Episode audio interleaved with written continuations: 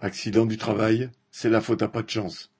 Deux mères, dont les fils sont décédés sur leur lieu de travail, ont donné au journal La Nouvelle République deux exemples édifiants d'accidents mortels au travail.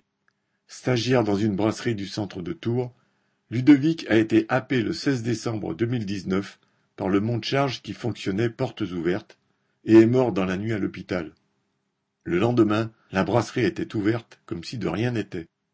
Le 28 février 2022, Benjamin, couvreur à Loche, a voulu mettre une ardoise en place et pour cela est sorti de la nacelle sur laquelle il se trouvait, chutant d'une dizaine de mètres. Dans une précédente entreprise trois ans plus tôt, il avait refusé de monter sur un échafaudage qui n'était pas aux normes alors qu'il était en période d'essai. L'entreprise ne l'avait pas gardé. Entre 2013 et 2019, le nombre d'accidents mortels au travail, sans compter les accidents de trajet ou les morts de maladies professionnelles, a augmenté de 35%.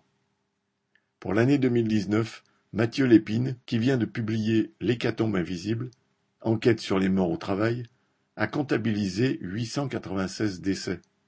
Les accidents du travail ne sont pas une fatalité, et le recours à la sous-traitance, à l'intérim, aux travailleurs détachés, l'intensification du travail et le sous-effectif y contribuent largement. Pour le patronat et les gouvernements à son service, le profit passe avant tout. Avec la crise économique et la concurrence grandissante qui les oppose, ils n'hésitent pas à prendre de plus en plus de risques avec la peau des travailleurs. Correspondant Hello.